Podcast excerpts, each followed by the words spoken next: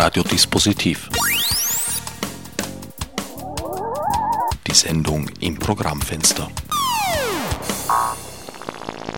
Willkommen bei Radiodispositiv. Am Mikrofon begrüßt euch wieder einmal Herbert Gnauer.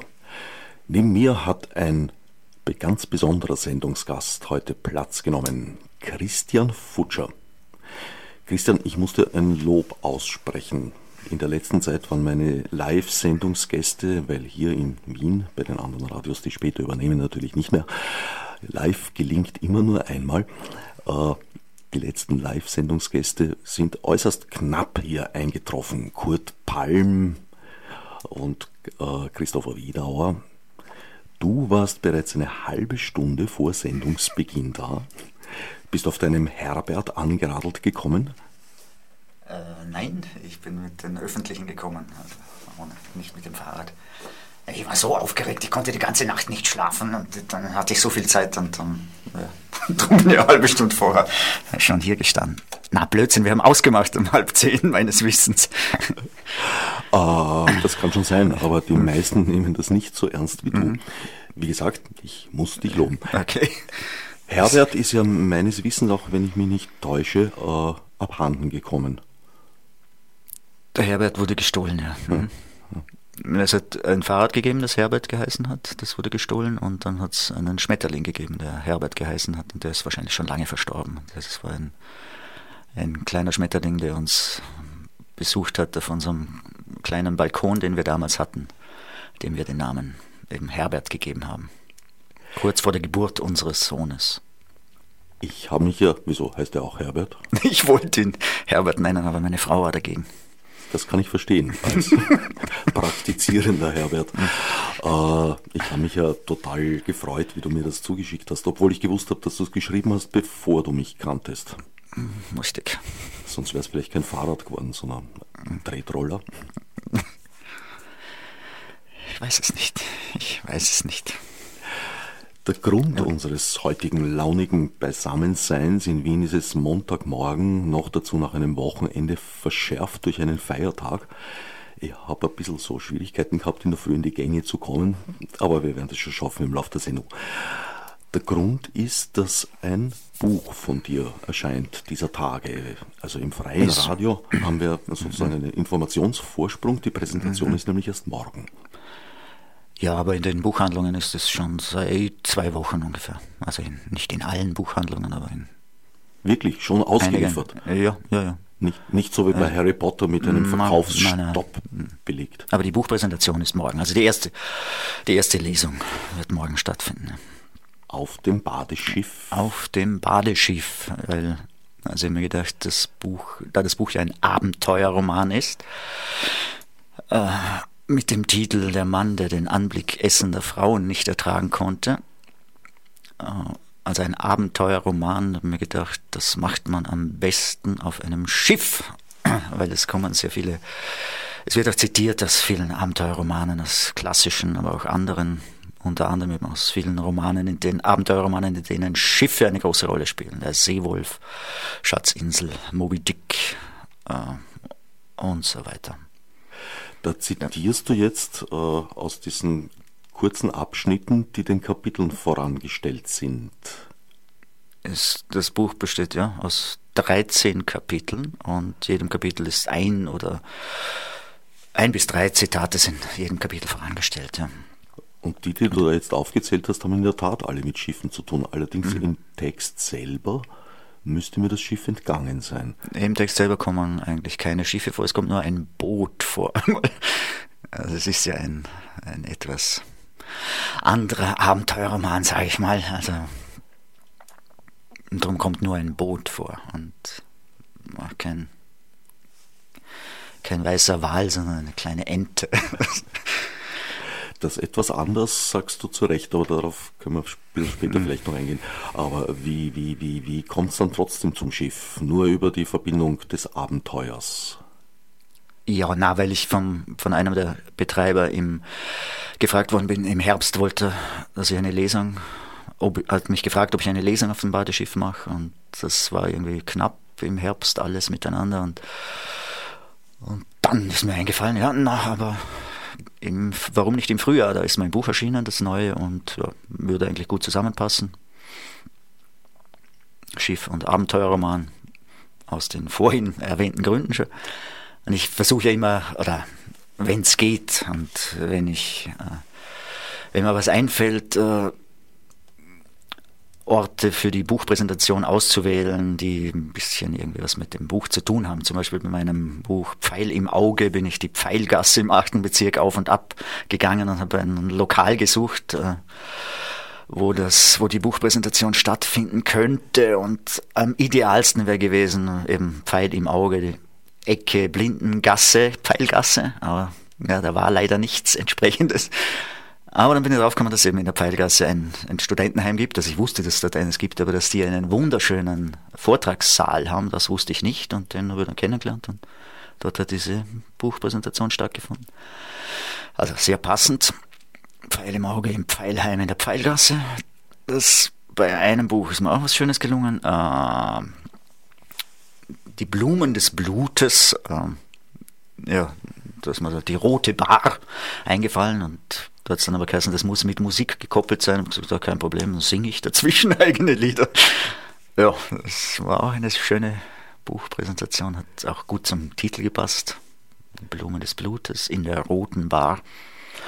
Und jetzt eben der Abenteuermann auf dem Badeschiff. Und eigenartigerweise habe ich im Mai noch eine zweite Lesung aus, äh, wieder auf einem, auf einem Schiff, auf einem anderen, auf dem Bodensee, auf einem alten Dampfschiff. Äh, das heißt Hohentwil, Dampfschiff Hohentwil. Da habe ich vor Jahren schon einmal gelesen und da findet jetzt so, ein, also am 25. Mai, ein, ich weiß jetzt gar nicht, wie es genau heißt. Es lesen mehrere, also ein paar Vorarlberger, ein paar Südtiroler und ganz viele Tiroler. Ja. Da stellt sich natürlich die Frage, wo wurde Marzipan aus Marseille präsentiert? Beim Demel? Ja, das, da, das habe ich irgendwie verschlafen. Also das, das ist. Das hast du verschlafen? Mir ist nichts eingefallen, beziehungsweise ist, äh, ich hatte vorher nicht viel Zeit mehr darüber Gedanken zu machen, wo das stattfinden könnte. Und dann hat's, hat's, war plötzlich schon die erste Lesung fixiert, die Präsentation, und das war ja ein Ort, den also nicht so, also der hat nicht so schön dazu gepasst. So, jetzt bin ich endlich drauf gekommen, Montagmorgenseffekt, auf welcher Seite des Mikros ich eigentlich reinsprechen sollte. Also wer sich gewundert hat, wieso ich die ganze Zeit ein bisschen aus der Kiste geklungen habe. Ein Montagmorgeneffekt verschärft durch einen Feiertag. Das ist zwar sehr angenehm, aber man soll es eigentlich nicht machen. Also ich bin nachher immer ganz fix und foxy. Und wie war ich? Du warst großartig. bei dir habe ich einen anderen Fehler gemacht, bei dir habe ich das falsche Mikro hochgezogen gehabt, aber das wollte ich ah. eigentlich stillschweigend übergehen, aber naja, ein guter Autor ja, bringt ja. einfach die verdecktesten Dinge zutage. Außerdem spielt bei dir das Scheitern ja öfter mal eine Rolle. Ja, ja, ja, schon. Hm, wo soll ich da anfangen? Ja, nein, ich habe ja eh für manche Bücher so eine Theorie, also eine, eine Poetik des Fehlers, sagen wir so. Äh, gemacht. Scheitere ich jetzt schon wieder, so scheitere ich jetzt an dem Satz. Also der war jetzt nicht schön, der Satz. Naja, siehst du. Ja, ja, ja. Praktisches hm. Scheitern, Kunst. Na, aber um das Ganze, um, äh, also ich, ich bin eigentlich, bin ich drauf gekommen, ein Perfektionist. Und ich habe jahrzehntelang nichts veröffentlicht, weil mir das alles zu wenig war, weil ich immer, zum Beispiel dieser Abenteuerroman, der ist auch schon etwas älter, aber ich bin irgendwann gescheitert vor vielen Jahren, weil man gedacht habe, ich muss, bevor ich diesen Abenteuerroman schreibe, alle Abenteuerromane der Weltliteratur gelesen haben und exzerpiert haben und äh, Intus haben. Vorher kann ich diesen Roman nicht schreiben und das war natürlich von vornherein zum Scheitern verurteilt. Und ich habe dann irgendwann in den vor irgendwann habe ich mich dann dazu entschlossen, okay, ich bin nicht der, der überdrüber Autor, der perfekte, gemeißelte Sätze äh, schreiben kann, sondern ich muss das irgendwie anders machen, damit ich überhaupt irgendwas veröffentlichen kann, muss ich mich zu meinen Schwächen bekennen können. Und, und das hat eine, das hat was bewirkt, was mir recht gut getan hat. Also ich habe dann plötzlich Dinge abschließen können. Ich, was ich vorher auch schon immer die dieses Unbehagen an fertigen Texten, das bei mir oft da war. Also ich war immer von der Rohfassung mehr fasziniert als von der Endfassung. Also das spielt da hinein. Äh, ich habe dann das versucht, in die Endfassung rüber zu retten.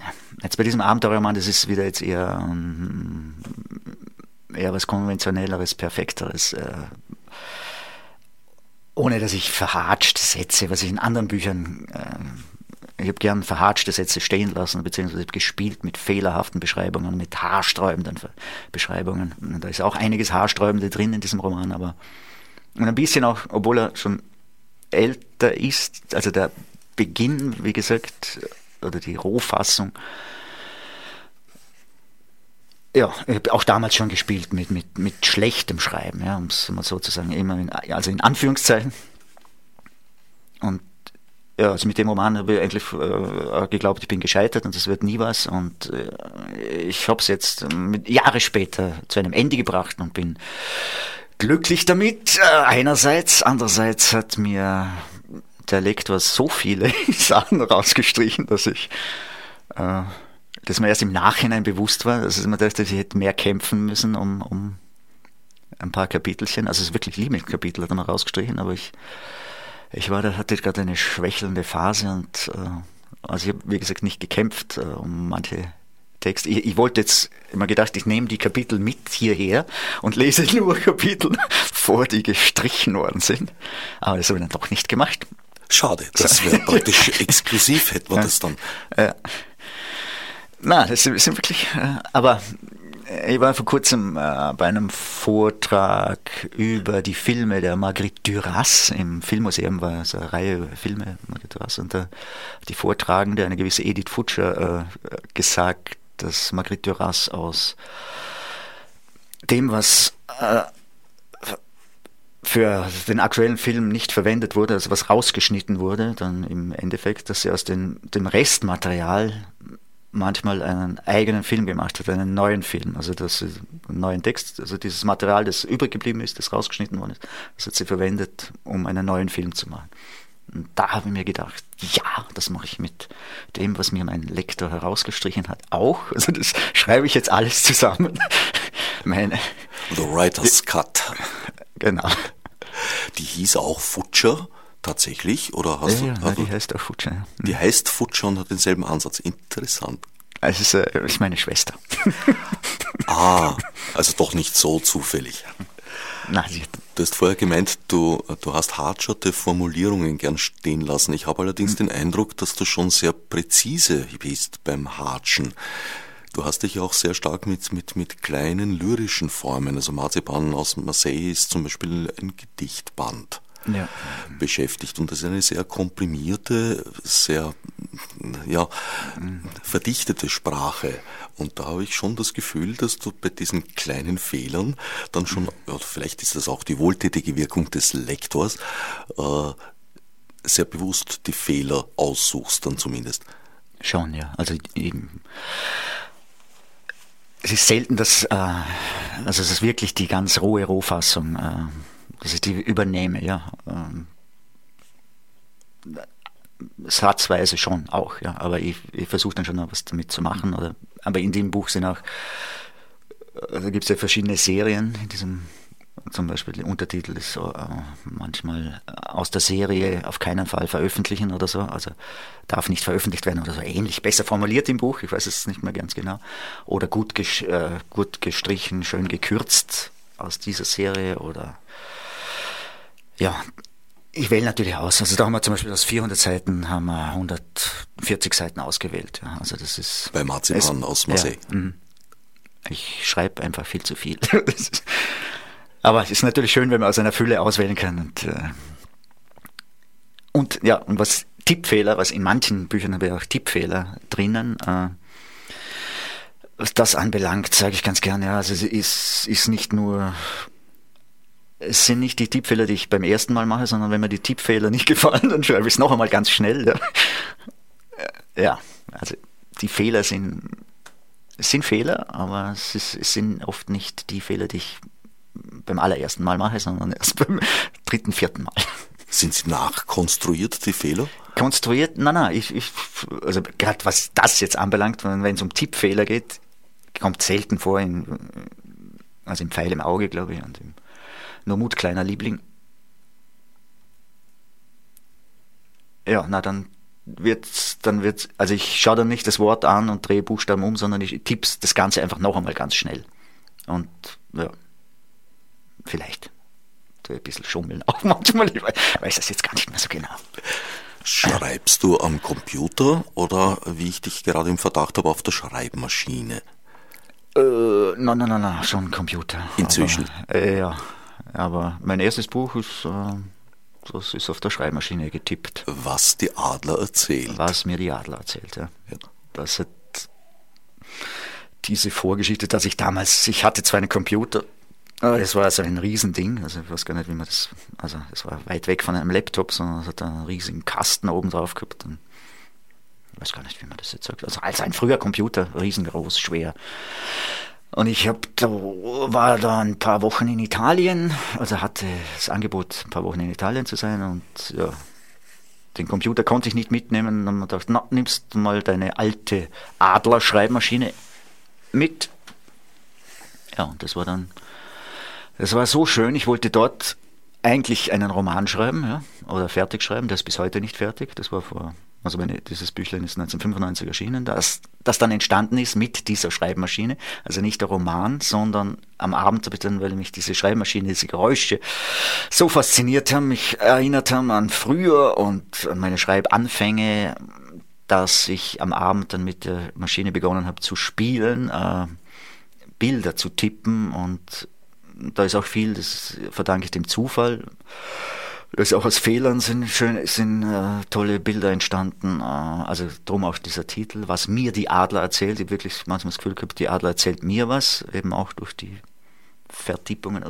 Aber wirklich, das hat dann, äh, ich glaube, ich war nicht selten sechs bis acht Stunden dann nur am Tippen, Bildchen tippen und war völlig fasziniert von dieser alten Adlerschreibmaschine. Untertags habe ich am Roman gearbeitet, der wie gesagt heute noch nicht fertig ist, aber nebenbei sind eben diese getippten Bildchen entstanden und die, ja, das war mein erstes Buch. Ja. Typografische Lyrik, würde ich sagen.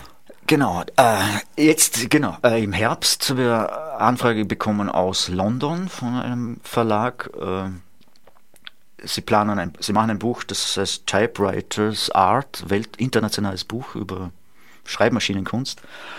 Und Sie haben aus meinem Buch zwei Blätter ausgewählt, also wie das dann nach London kommt von diesem Wiener Kleinverlag, weiß ich nicht genau, aber jedenfalls haben Sie zwei Bilder ausgesucht und dieses Buch soll jetzt äh, spät, also im Frühjahr, Frühsommer erscheinen. Ist das Buch selbst, also was Billy Adler erzählt, noch erhältlich? Nein, nein, nein. Das ist. Das finde ich schade. Das ist wirklich. Oh, da hat es sogar eine zweite Auflage gegeben, ja. Das, na, ich würde mir eine dritte wünschen. Ich träume ja davon, dass, also ich habe ja eine Trilogie gemacht, äh, was mir die Adler erzählt. Das ist eben getippte Bilder, wo eben der Adler im Titel ist. Eigentlich hast du damit nämlich etwas vorweggenommen, die spätere ASCII-Art. Die was? ASCII-Art. ASCII-Art. Das kannst du dann ah, ja. äh, nach der Sendung ah, ja. bei Google oder einer Suchmaschine okay. deines Vertrauens ah, nachfragen. Ja. ja da, da, wo war ich jetzt? Bei der Trilogie. Bei der Trilogie, ganz genau. genau. Also das zweite Buch heißt Der Schau der kleine Vogel. Das sind so kriegsi Zeichnungen mit Text. Und das dritte heißt äh, Dr. Vogel oder Ach was. Das sind so entstanden. Also begonnen hat es mit, dass ich, da war ich in Griechenland ein paar Wochen und habe, es war so ein Ritual, jeden Abend äh, Blätter mit Kaffee oder Wein vollgeschüttet, präpariert, mehrere Blätter und am nächsten Abend oder jetzt am Morgen mit Kaffee präpariert, trocknen lassen über den Tag und am Abend. Das war das Ritual vor dem zu Bett gehen. Habe dann den Stapel sind, waren manchmal nur fünf, dann manchmal zehn, manchmal zwanzig vollgekleckste Bilder und habe ganz schnell Blatt hergeholt, mir das angeschaut, unten was, einen Text dazu geschrieben, nach links, zack, zack, zack, und dann von rechts nach links wieder, noch einmal das Blatt mit dem Text genommen und einen Titel geschrieben drüber, ohne das den Text unten genauer anzuschauen und da sind uns auch aus, was nicht, 500 Blättern hat man da auch 60 oder 80 ausgewählt und ja, das ist diese Vogeltrilogie. Und weil du gesagt hast, äh, wünscht dir, dass das erste, äh, dass da eine Neuauflage gibt. Ich träume davon, dass alle drei einmal veröffentlicht werden. Du bist ein treuer Stammautor bei Czernin. Was macht man dort für Nasenlöcher zu dieser Idee? Äh, da habe ich noch gar nicht. Also ich habe es irgendwann einmal erwähnt, es wurde nicht so ganz ernst. Oder wir haben nicht ernsthaft darüber gesprochen, sagen wir so. Na, wenn du möchtest, vielleicht antichambriere ich für dich bei der Buchpräsentation morgen am Badeschiff. Ja. Nein, ich, ich bin, die, äh, Jenny macht viel mit mir, die, ich glaube, da muss ich einen anderen Verlag dafür finden, für dieses, ja. Äh, für diese Kriegskraxi. Obwohl, wie gesagt, Janine macht viel mit dir, weil Janine ja. ist jetzt auch nicht unbedingt ein Verlag, der für Lyrik bekannt ist. Nein, aber da bin ich ja stolz drauf. Äh, dass mit mir eine Lyrikreihe begonnen wurde, damals 2009. Also ich war der erste Lyriker, der dort ein Buch gemacht hat. In der Folge, jetzt sind schon etliche nachgefolgt. Also ich habe schon zwei Lyrikbände jetzt dort gemacht sehr löblich, ja, dass es auch Verlage gibt, die noch Lyrik drucken, obwohl verkaufen tut das natürlich kein Mensch. also warum sollen sie nicht auch Typoskripte und andere gezeichnete Lyrik machen?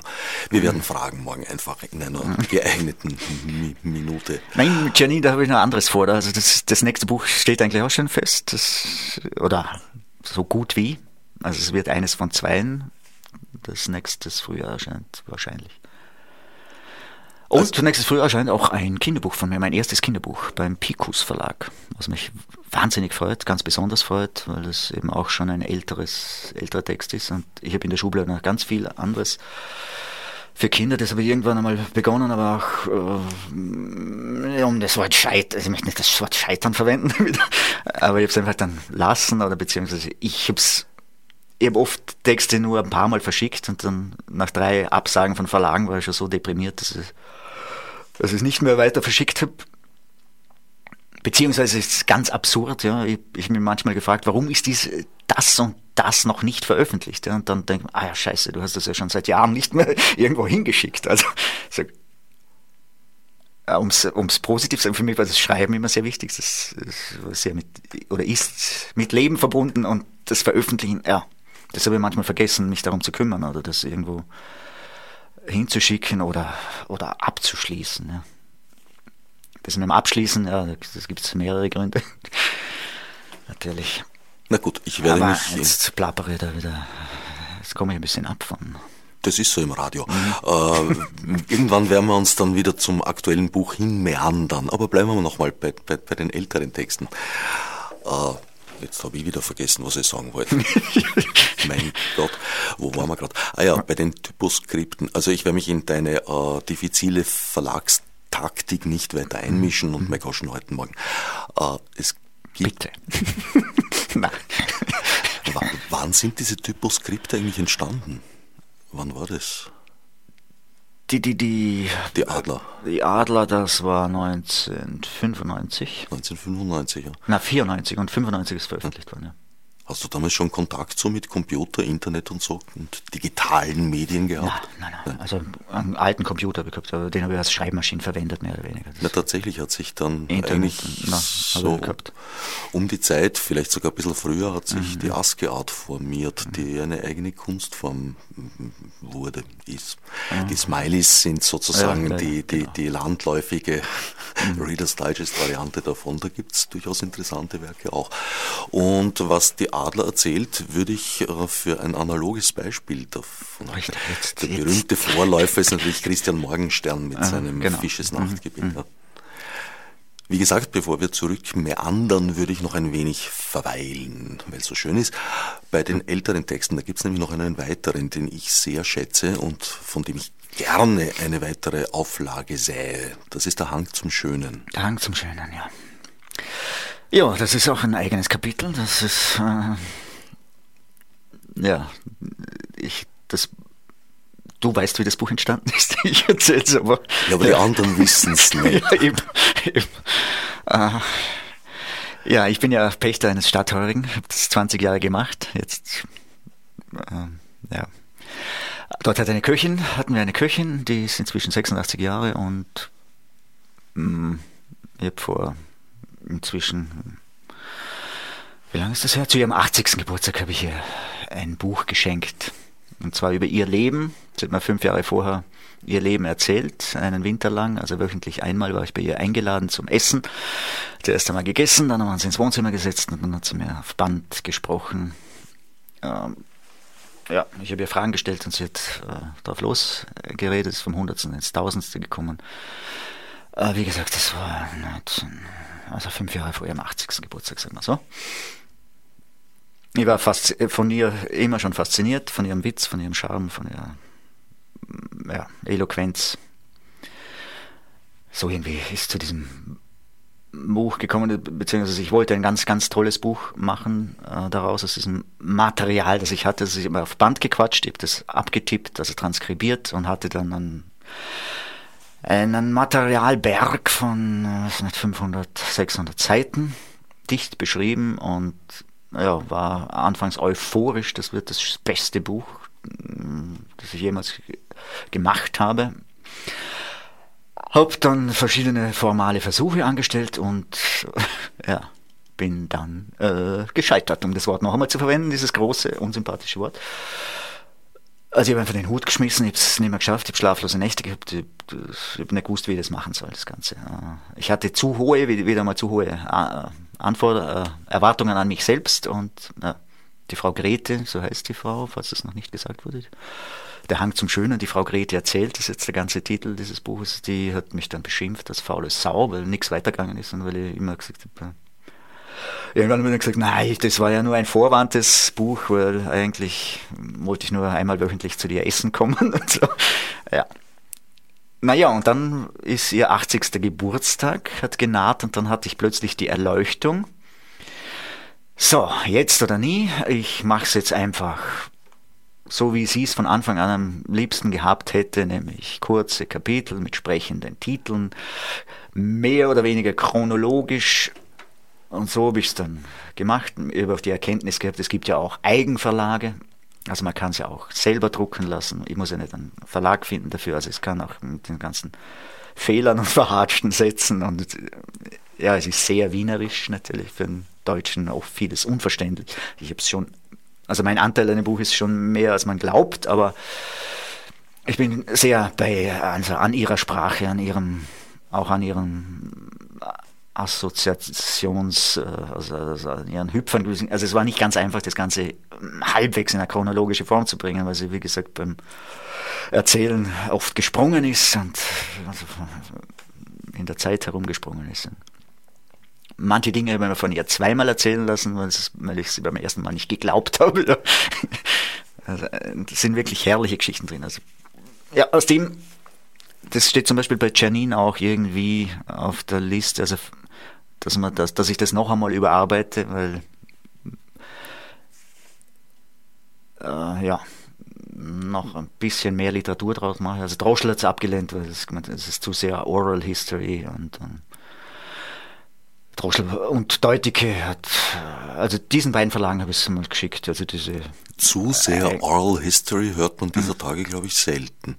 Ja, nein, es war ja zu wenig Literatur, zu, zu, zu viel Oral History. Also ich finde, es ist oberf ganz oberflächlich betrachtet, es ist eine Anekdotensammlung.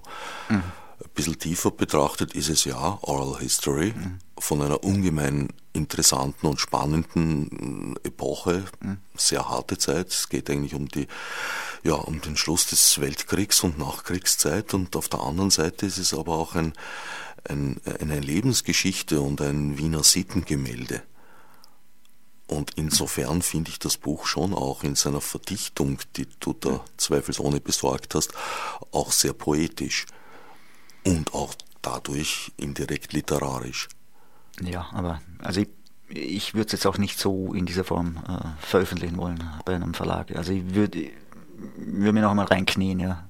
Ob ich es wirklich will. Also ich war damals so erleichtert, es war, ich war so glücklich, dass ich das zu einem Ende gebracht habe. Ja. Also mir sind mehrere Steine vom Herzen gefallen. Also, wie gesagt, ich habe immer lange darunter gelitten, dass ich was nicht zu Ende gebracht habe. Ja. Also, nicht nur, weil das Schreiben, wie ich vorher mal gesagt habe, im Vordergrund stand und das das Wichtigste war, der Akt des Schreibens und das Veröffentlichen nicht so wichtig war. Also es war nicht so unproblematisch war das nicht, sondern ich war sehr darunter gelitten, ja, dass ich nie was zu Ende gebracht habe und dass ich auch aus der Angst wahrscheinlich, ja, dass es zu wenig gut ist oder Oder eben aus, aus übertriebenen Vorstellungen, es muss das Beste, muss gleich das beste Buch der Welt werden. Oder das und ja, was habe ich vorher gesagt? Also manchmal reizt es mich, mich da wieder hineinzuknien. Andererseits hat, war das so eine Erleichterung damals, dass ich das geschafft habe und dass es bei ihrer Geburtstagsfeier, also am 80. Geburtstag, einer der Drucker, weil die Drucker war in derselben Gasse wie dieser Heurige, wo sie gearbeitet hat, sie einmal verplappert im Rausch. Also es war keine Überraschung mehr für sie, dass ich da mit diesen 50 Büchern auftaucht bin. Aber trotzdem war das einfach war das sehr schön. Und da eben, weil sie sich gefreut hatten, weil ich es geschafft habe. es ist nicht Weltliteratur geworden, aber es ist ein schönes äh, Buch. Sehr viele sehr schätzen. Ich habe äh, hab dann auch, also die Strottern haben mich einmal gehört bei einem mm, bei einer Lesung in Schiltern, also wo wir gleichzeitig, also am selben Abend aufgetreten sind und die haben mir dann vorgeschlagen, dass wir gemeinsam äh, auftreten, weil sie von diesen Geschichten so äh, fasziniert waren. Und dann also 10 bis 15 Mal sind wir dann aufgetreten. Das waren immer herrliche Abende. Das war ganz, ganz was Besonderes. Derlei Abende kann ich wärmstens empfehlen. Christian Futscher, du hörst jetzt weg, ist nämlich ein ausgezeichneter Interpret seiner selbst. Ich muss sogar sagen, dass sich seine Texte mir erst durch seinen Vortrag äh, erschlossen haben. So, Klammer geschlossen, ich wende mich wieder dir zu. Das ist ein Kompliment, das ich nicht so gern höre. Echt? Wieso? Ja. Also mir wäre es lieber, äh, man würde zu mir sagen, äh, der Vortrag ist miserabel, aber die Texte sind gut. so gut. Nein, wirklich, ehrlich, so gern ich auftrete und, und äh, so sehr ich das liebe. Also eine, nach einer Lesung in der alten Schmiede ist mal eine alte Dame auf mich zugekommen und hat gemeint, das letzte das Buch, das sie von mir gekauft hat, was war da, irgendein deutsche Buch, ja, das war ein glatter Fehlkauf. Ja. Und dann aber der Zusatz, na, aber jetzt, wo ich sie da gehört habe und gesehen, wären es so Schauspieler. also wie gesagt, mir wäre lieber, die Leute sagen, ah, lass uns das doch ein Schauspieler lesen. Ah. Nein, das kann das ich nicht sagen. Was sagt man jetzt als, als politisch korrekter Fan, dem einfach beides gefällt? Weil ja, ich beides, dann, beides, beides geht. Das, beides ist okay, also, ja, aber ja.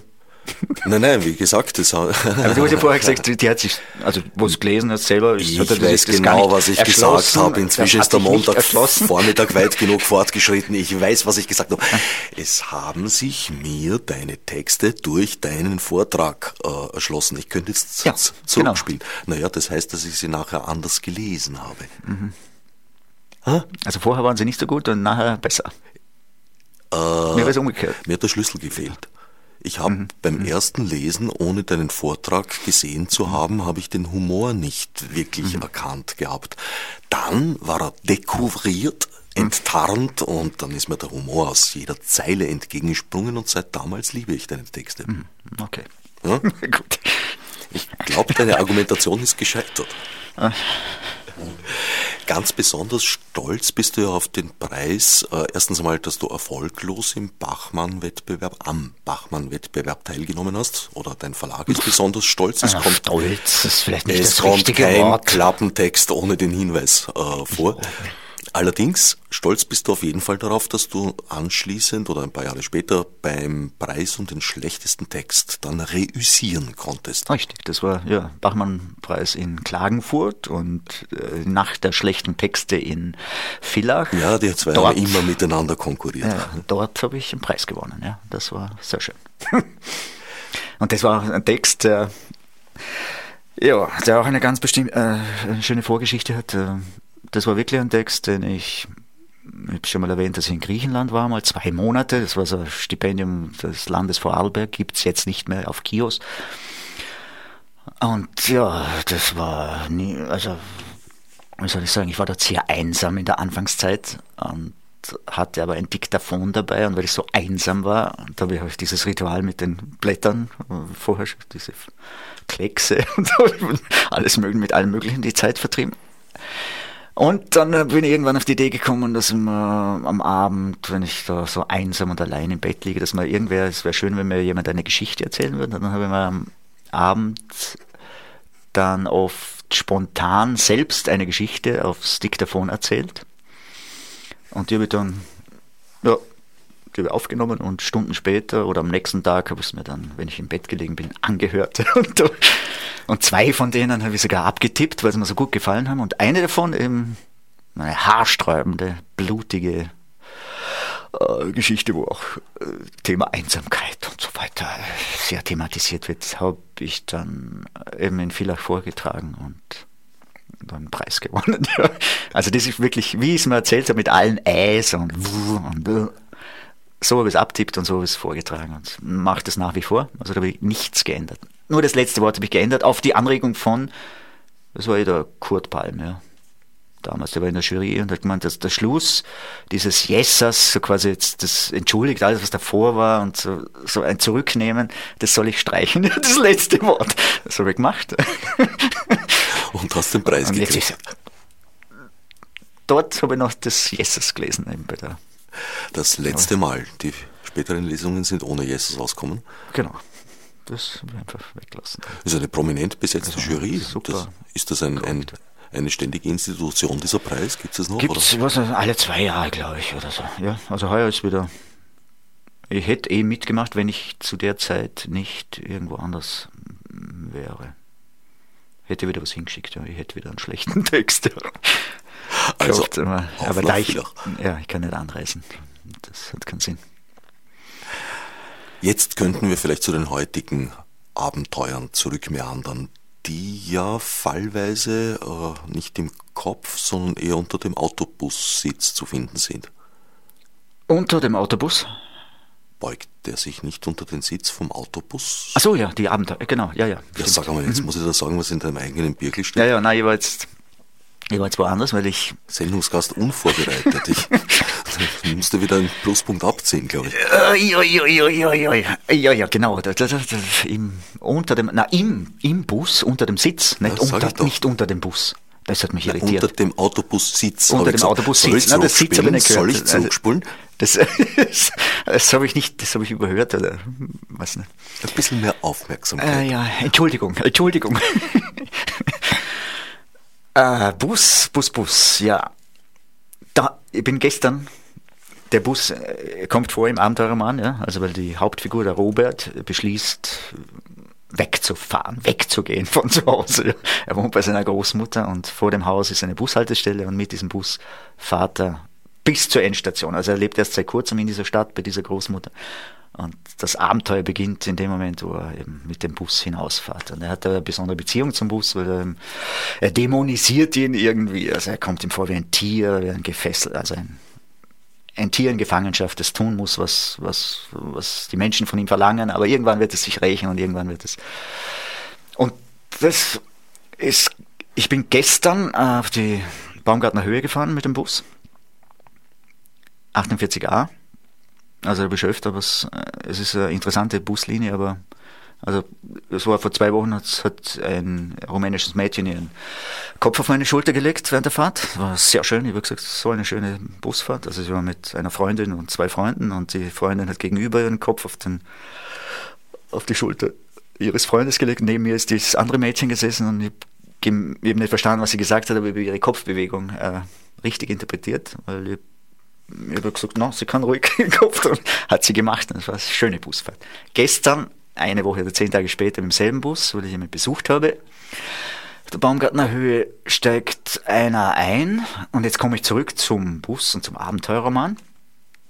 Bus im Abenteurermann ist ein Tier quasi, oder lebt oder steigt einer ein, fängt sofort zum Quatschen an, sitzt neben mir und sagt, ah, mein Herz, ich habe so Herzschmerzen, ich habe so Herzschmerzen, Sie haben mir das falsche Herz reingegeben, Sie haben mir das falsche Herz reinoperiert, ich, ich hoffe, ich überlebe das, ich wollte das Herz von meiner Frau, jetzt haben Sie mir das Herz von meinem Opa eingetan und äh, hoffentlich schaffe ich das, hoffentlich, äh, wann ist das Spital, wann sind wir da? Und so, ja, sind wir eh bald. Na Gott sei Dank, aber ich habe eh Medizin dabei. Und, Fisherman's Friends herausgeholt. Ich habe ich hab Medizin dabei, Gott sei Dank habe ich noch eine Medizin. Fisherman's Friend, diese zuckerliche Scharfen. Äh, in, in Deutschland heißt das äh, Pharmapax. Aber nur die Weißen, nur die Weißen nehmen, schluckt ein, also nimmt dann sie im Mund, ah, jetzt geht's mir schon besser, jetzt geht's mir schon besser. Und die Luft hier ist so schlecht. Und dann hat er ein Zucker, wirft am Boden vom Bus und sagt, damit die Luft besser wird. Ja? Also diese, da habe ich das Gefühl gehabt, da habe ich sofort an meinen Abenteuerroman gedacht. Das ist, äh, also er sieht es, den Bus auch wie als, als eine Mundhöhle oder als ein Tier. Und dieses Zucker macht, weil es so scharf ist, in seinem Mund, äh, macht, im Bu macht den Bus, macht die Luft frischer. okay. Ist, ja. so viel zum Bus in meinem Abenteuerroman. Du hast die erstaunlichsten Alltagserlebnisse. Ich habe den Verdacht schon ja. lange, seit ich deine Bücher kenne. Nein, es wundert mich manchmal selber. Ja. Das, was ich also es passiert oft wochenlang nichts und dann geht es aber Schlag auf Schlag plötzlich. Ja. Gut, der 48a ist natürlich auch eine Linie, die für solche ja. Erlebnisse ein bisschen prädestiniert Meine ist. Meine Schwester ist mit dem danach gefahren und die, also nachdem ich ihr das erzählt habe, gesagt, bei ihr sind 10 bis 15 Kinder, haben sich in Mädchen und Jungs geteilt und haben zum Schlägern angefangen. Und zwar so, dass der Busfahrer rechts ranfahren musste und alle aus dem Bus schmeißen, weil eine Oma dazwischen mit dem Stock wollte auf die Kinder einschlagen. Also, ein Erlebnis. Es ist eine interessante Linie. Ja. Sie hat die Teixtour gebucht, offenbar. Na gut, zurück zum Buch. Robert ist ein, ein, ein Ausbrecher. Ja. Er macht sich auf einen Weg, der ungewiss ist. Er begegnet den erstaunlichsten Dingen, von denen ich ja eben den Verdacht habe, dass du einen ganz schönen Teil ja. davon selbst erlebt hast. Er lebt in einer kleinen Mansarde und ähm, äh, von dort fährt er los und lernt äh, sehr seltsame Menschen kennen. Also er, er fährt an, bis zur Endstation, ist dann irgendwann im Wald in einem Wald, kommt zu einem Blockhaus und dort wohnen äh, sehr seltsame Männer, mit denen er, ja, Robert ist ein einsamer Mensch auf der Suche nach einer Frau. Also der Begriff Abenteuer äh, wird in mehreren Dingen durchgespielt. Also dieser Robert, weil er so einsam ist, er ist total belesen, sein Kopf ist voller Abenteuerromane. Also er hat ganz viele Abenteuerromane gelesen einer dieser Männer, die er im Wald kennenlernt, hat auch ein ähnliches Wissen im Kopf. Äh,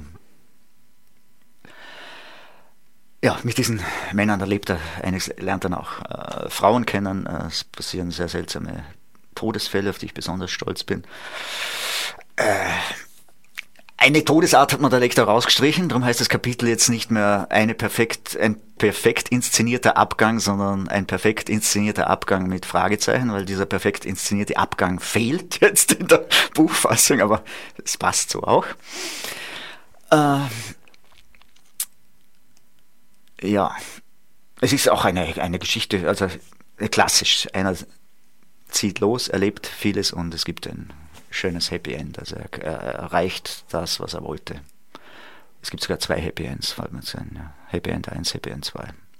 Robert begegnet nicht nur seltsamen Menschen, er ist doch selbst ein seltsamer Mensch. Also sein Stimmt. Verhalten dem blinden Mädchen gegenüber, da ist ein veritabler. Kotzbrocken.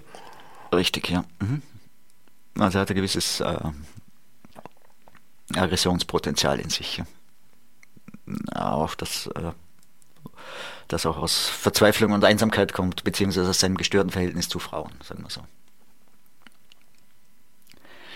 Ähm, ja. Es ist gewissermaßen vielleicht ein bisschen ein Erlösungsroman sogar.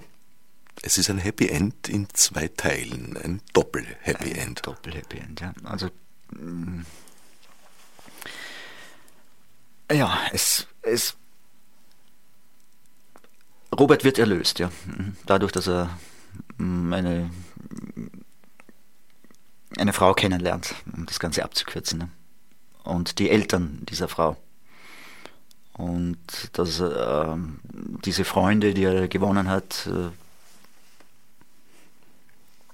die er vorher schon hatte, also bevor er sie im Wald kennengelernt hat, hat er diese Freunde schon äh, gekannt, mehr oder weniger. Äh, dadurch, dass die sterben, dass er die hinter sich lässt, ja, wird er äh, erlöst. Ja. So kann man das irgendwie sagen. Aber es ist äh, ein, ein Buch, das, also ich, ich bin einer, ich habe noch nie sowas äh, gemacht in dieser Form, also sowas Geheimnisvolles, sowas mit einem größeren Bogen, mit, mit einer richtigen Handlung, mit mm, es, man kann das Wort Traumlogik verwenden, also es ist eine Geschichte, die mir selbst manchmal äh, fremd war, während ich sie geschrieben habe, oder die mich selber überrascht hat, oft manchmal, ja. Also über, über wirklich ein paar Mal total erstaunt, was für Parallelen es gibt zu oder was für Motive sich durchziehen, beziehungsweise wie sich Motive spiegeln. Das war nicht alles bewusst äh, von mir intendiert oder von vornherein geplant. Also, also ich, hm, auch bei diesem Buch wie bei Film, ich habe es einfach laufen lassen oft und aus dem Material, das ich dann hatte, was gemacht. Und mich aber auch von dem, was mir, also von dem, äh, wie soll ich sagen, äh, leiten lassen, was man so, äh, um das Wort automatisch, also es war ein Aspekt, also drauf losschreiben. Träume, wie gesagt, Traumlogik äh, verwendet, beziehungsweise ich träume sehr viel und der ein oder andere Traum hat auch Eingang gefunden, in manchmal modifizierter Form. Mm. Ja, so. Und das Buch, das ist, wie gesagt, das habe ich vor, an das habe ich gestern gedacht. Das hab, hatte ich vergessen. Ja. Äh, ich war eben gestern Sonntag in Steinhof oben, Baumgartner Höhe, und da ist mir eingefallen, dass, ich, dass eine Figur in dem Roman, die so ganz hastig raucht, äh, hastig raucht, hastig, hastig raucht, also zehn Züge in zehn Sekunden, um sich auf andere Gedanken zu bringen, der Porno-Paul im Buch. Das, das Vorbild habe ich oben in dieser Nervenheilanstalt bei einer Veranstaltung einer Literaturgruppe, die da Lesung gemacht haben, wo ich hinkomme, habe ich dort äh, gesehen, einen Mann, der in zehn Sekunden zehn Züge von der Zigarette genommen hat. Und den habe ich verwendet. Und das ist, ist ewig lang her. Und die ursprüngliche, die ersten Seiten von diesem Roman habe ich geschrieben, nachdem ich mit einer Freundin in Gucking war, in der Nervenheilanstalt, also in diesem Künstler, im Haus der Künstler. Und da habe ich mit mehreren. Die damals äh, noch als Nervenheilanstalt in Betrieb war. Genau, ja. Muss man dazu also, sagen. Ja. ja, stimmt. Und da habe ich mit einigen Gespräche geführt und die mich so fasziniert, dass ich die Gespräche zu Hause aufgeschrieben habe. Und das ist, das war die Keimzelle dieses Romans. Also damit hat das Ganze begonnen den Ernst Herbig habe ich damals auch kennengelernt. Also man sieht man, wie lange das schon her ist und das ist schon ewig tot. Ja, mit dem war Reden unmöglich. Also der hat nur die Wand angestarrt. Der Alexander, der ja viele schöne Gedichte geschrieben hat. Auf Anregung des Arztes Navaratil. Ja. Es würde sich natürlich die Frage aufdrängen, was es mit dem Mann, der keinen Frauen beim Essen zusehen konnte, auf sich hat. Andererseits, das würde eins der zentralen Rätsel des Buches lösen. Genau, ja. Na, das ist, es wird nicht, also einer, ein Freund, der es gelesen hat, der äh, gemeint, es hat ihm sehr gut gefallen, aber der Schluss, er, man kennt sich nicht aus und warum, äh, warum kann jetzt der nicht, warum ist die Frage nicht beantwortet? Erst ist das das erste Buch, das liest. Es wird ja nicht immer, und das hat mir Spaß gemacht. Also es gibt mehrere Hinweise, warum der äh, den Anblick essender Frau nicht ertragen kann. Also die Andeutung war, also es ist so quasi ein... Ich habe sogar eine Erklärung gefunden, oder habe ich die nur geträumt? Nein, es, es sind mehrere, also es, es wird schon was angeboten, aber ähm, es die wird Geschichte mit seiner Frau habe ich eigentlich nicht Erklärung. Seine, Hugo hat keine, also der, der, der hat keine. Oh, da habe ich jetzt zwei Figuren durcheinander ja, ja. gebracht. Der hat gar keine. Nein, nein, nein, nein. Nee, nee, nee. Das Habe ich mich verlaufen in deinem Traumgebäude? Ja. Kann schon passiert sein. Ja, ja. Ich bin ja schon sehr gespannt Nein, auf den. Das hat, das hat mir auch ganz große Freude. Also, es, wie soll ich sagen, es, sind, es gibt Angebot, man kann wie gesagt, ich habe es selber auch nicht ganz verstanden. Ich, ich wollte mal so zwischendurch, also während dieser Arbeit, mal gesagt, jetzt, jetzt erkläre warum, ja. und lass mal was ganz äh, Tolles sein und sagen, na, wieso? Es, ist, es hat ja zu tun mit dieser Körper, mit dem Problem im Körper, mit dem Problem mit Frauen von diesem Robert, das hat zu tun mit dem und dem und dem. Also, jetzt habe ich eh schon viele Hinweise gegeben. Äh, Essen ist was Sinnliches, es ist was Ja, und so, in die Richtung.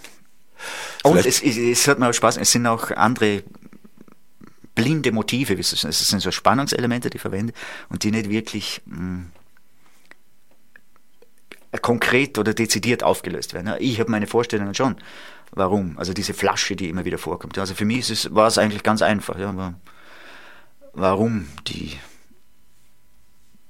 plötzlich verschwindet, um das um das ja, Rätsel also zu gibt, perfektionieren. für manche blinde Motive, ja, die für mich gar nicht so blind sind, weil ähm, für mich oder in dieser Traumlogik sie schon irgendwie ähm, die Rätsel gelöst werden, meiner Meinung nach. Oder, oder auch nicht ganz, oder nicht ganz, aber schon auch. Vielleicht hat dieser Trend zur Verklausulierung etwas mit deinen Wurzeln als Lyriker zu tun. Auch, dass du eigentlich mehr Fragen aufwirfst, als Antworten geben möchtest. Ja, das also meine auf Lyrik, also meine Lyrik ist schon eher recht einfach, also wirklich mit anderen Lyrikern, also bin ich sehr verständlich, sehr so, da gebe ich nicht so viel Rätsel auf. Das ist genau das hat James. Joyce über seinen Ulysses auch gesagt. Weißt du ja. Dieses Wissen verdanke ich Kurt Palm. Ach. Ja, der kennt sich aus beim James, James Joyce. Nicht nur, ja. Ah, ja. Apropos ein Krimi, der, schreibt, äh, der hat ja sehr erfolgreiche Krimi geschrieben. Ich schreibe auch an einem Krimi. Und zwar, weil da das Buch gerade liest, liegt. Ich versuche ja, da habe ich einen theoretischen Text, da wurde für dieses Buch wird von mir ein theoretischer Text zum Thema Lyrik. Haben wir noch Zeit? Ja, ein bisschen Zeit haben wir also schon. vier noch. Seiten sollte ich schreiben über meine Lyriktheorie oder irgendwas Theoretisches zum Thema Lyrik. Und ich habe, was nicht, 100 Seiten geschrieben. Es hat gesprudelt, es hat, ja, schönes Manuskript, aber das veröffentlicht kein Mensch. Da sind jetzt zehn Seiten veröffentlicht in diesem Buch, also noch zehn andere Autoren. Und da habe ich mir gedacht, wie wäre das mal, diese Kombination? Also ich verwende dieses Manuskript zum Thema Lyrik, komprimiere es noch, kürze es. Und dieses Manuskript wird unter dem Kopf einer Leiche gefunden. Also, und ich mache ein Krimi und der Kommissar liest immer wieder in diesem Manuskript über die Lyrik. Und es werden darin natürlich auch Hinweise gegeben auf den Mörder. Also ich möchte Krimi und Theo Lyriktheorie ganz äh, miteinander verknüpfen. Du das denkst schon raffinierter, als du manchmal zugeben möchtest. Ja, ja. ah, ja. Formal ist der Mann, der keine essenden Frauen ertragen konnte, in 13 Kapitel gegliedert, ja. die wiederum in einzelne Absatzüberschriften, Details von Kapitel, ja. mhm. Figuren kommentiert werden, geteilt sind. Äh, ja. ja. Und die, die 13 Teile sind äh, mehr oder weniger lang, weil in manchen Teilen der Lektor so viele Kapitel rausgestrichen hat. Darum ist da manchmal. Na, aber dem gebe ich dem Florian, wenn du zuhörst. Ich mache aus den ganzen Resten ein, ein schönes Buch. Wir können das gerne aufarbeiten. Also, wie spielt sich denn die Arbeit mit dem Lektor ab? Ist das eine Einbahngeschichte? Lektor sagt, na, das, das, das, das, das, weg damit? Nein, er macht Vorschläge. Also wir haben, das ist jetzt das sechste Buch gewesen, das wir miteinander gemacht haben und wir es geht sehr gut, ja. Also es, aber ich habe das schon einmal gemacht, dass man aus einem, was in zwei Herren, vier Daumen, wollte ich einen Text drinnen haben, den er partout nicht wollte und dann habe ich ihn hineingenommen in das nächste Buch, in Nur Mut, kleiner Liebling, habe ich ihn irgendwie untergebracht. Das, also ich habe das schon einmal gemacht. Ja, ist, und ich könnte, also bei den Blumen des Blutes hätte er ungefähr nur 100, 120 oder 100 Texte verwendet und es sind 150 geworden. Also ich, ich kann mich, wenn ich will, schon durch. Also er sagt, es sind Vorschläge von ihm, ja, aber wenn ich es akzeptiere, dann ist er froh, beziehungsweise wenn er sehr dagegen ist, dass, also wenn ihm etwas ganz nicht, gar nicht gefällt, dann sagt er mal halt fünf Argumente dagegen und dann, ja. Also wenn, bei Janine gibt es noch wenn so ich ein, mich überzeugen lasse, dann so ein echtes Lektorat im, im, im klassisch-romantischen Sinn, so eine, eine fruchtbare Partnerschaft zwischen Autor und Lektorin. Ja, ja, ja, ja. Also er begleitet mich nicht während des Schreibens, sondern erst ganz am Schluss kommt er dazu. Ja. Also wenn das schon fertig ist, mehr oder weniger. Und dann liest er es durch und zwar nicht nur einmal, sondern fünfmal und hat man jetzt bei diesem Buch eben auch und da bin ich anfällig für solche Argumente, weil eben Lieblingskapitel, die meiner Meinung nach so witzig sind, aber eben schon oft in den letzten 20 Jahren hat man wer gesagt, zu viele Witze und lass du machst zu viele Witze und darum war ich da jetzt empfänglich für diese. Also, ja, habe ich nicht gekämpft um meine Lieblingskapitel, also manche. Aber wie gesagt, ich werde sie verwenden. Jetzt sind wir leider schon bei den letzten zwei Minuten angekommen. Ich glaube, wir kommen jetzt gar nicht mehr dazu, eine, eine weitere deiner äh, Formen, in denen du das Scheitern kultivierst, vorzustellen, nämlich die Musik. Mhm. Aber vielleicht kommen wir mal wieder an einem Montagmorgen hier zusammen im Studio von Radio Orange. Ich hätte noch ein paar Programmankündigungen. Erstens, besagter Kurt Palm hat eine Ausstellung gemacht. Fotos. Tote Tiere zu sehen in der Galerie Lumina in der Lindengasse 65 1070 Wien noch bis 13. Mai. Vorsicht, die Galerie Lumina ist jeweils nur Montag und Donnerstag 13 bis 19 Uhr geöffnet. Und dann auch einer, der das Scheitern sehr wichtig nimmt, Julius Deutschbauer mit seinem Theater des Verhinderns, Sesselkrieg zwischen allen Stühlen, Stuhltanz mit anschließender Sesseltanzdisco. 7. bis 10. Mai, 20 Uhr im WUK, Währinger Straße 59, 1090 Wien. Jetzt hätte ich nur eine eigene Veranstaltung eigentlich anzukündigen. Ich mache nämlich übermorgen Mittwoch eine Lesung von Artmann-Texten, verschnitten und begleitet mit Wiener Liedern. Aber nachdem ich jetzt gehört habe, dass die Vorstellung schon ausverkauft ist, mir oder auch ausreserviert, ist ja gegen freie Spende. Äh, ja, spare mir den Hinweis darauf. Mein Sendungsgast war, ist Christian Futscher. Ich danke dir für den Besuch und freue mich auf die morgige Präsentation am Badeschiff. Danke für die Einladung.